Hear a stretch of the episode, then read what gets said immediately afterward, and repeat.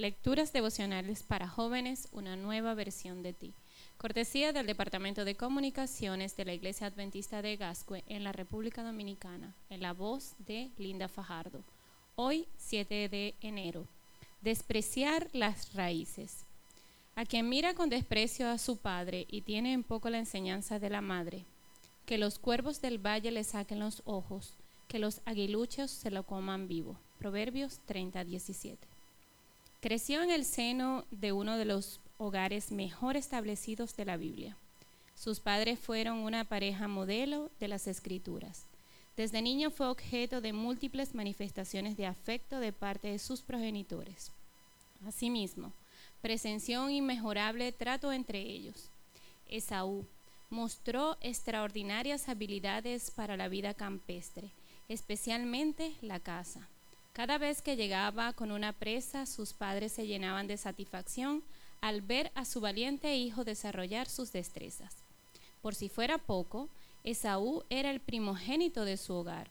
Eso significaba que un día sería el líder de la familia, incluyendo las responsabilidades de ser el guía espiritual de los suyos. Además, recibiría una herencia doble y sería objeto de una bendición particular de parte de su padre y tomando en cuenta que Isaac era un hombre muy rico, en realidad era un chico con grandes oportunidades de progresar. No obstante, este muchacho no valoraba lo que tenía, ni a sus padres, ni su fe, ni a su familia. Incluso llegó a despreciar su derecho de primogenitura y la cambió por un plato de lentejas. ¿Y para qué me sirve la primogenitura si estoy a punto de morir? Génesis 25:32. Era el típico joven al que no le ha costado nada todo lo que tiene, que no ha sufrido para vivir cómodamente, que vive una vida de esparcimiento y diversión y rechaza rotundamente cualquier tipo de responsabilidad o compromiso. Pero aquello que Saúl despreciaba era anhelado por alguien que estaba junto a él. Ni siquiera se dio cuenta cuando le arrebataron sus privilegios. Creyó con que un berrinche lograría sus objetivos, como si fuera un niño. Pero ahora eso no funcionaba.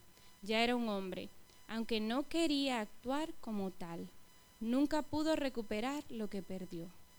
¿Te has puesto a pensar en todo lo que tienes? ¿Eres consistente en tus grandes privilegios? Tal vez tienes un hogar, asistes a una escuela, una iglesia, Quizás tienes a alguien que se muere por una de tus sonrisas. ¿Te parece poca cosa? ¿Lo desprecias? ¿Entiendes que hay otros jóvenes que no tienen tu misma fortuna y anhelarían tener lo que tú rechazas?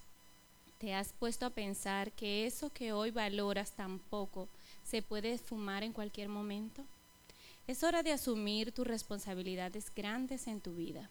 Es tiempo de aceptar desafíos Agradece a Dios el privilegio de asumir compromisos.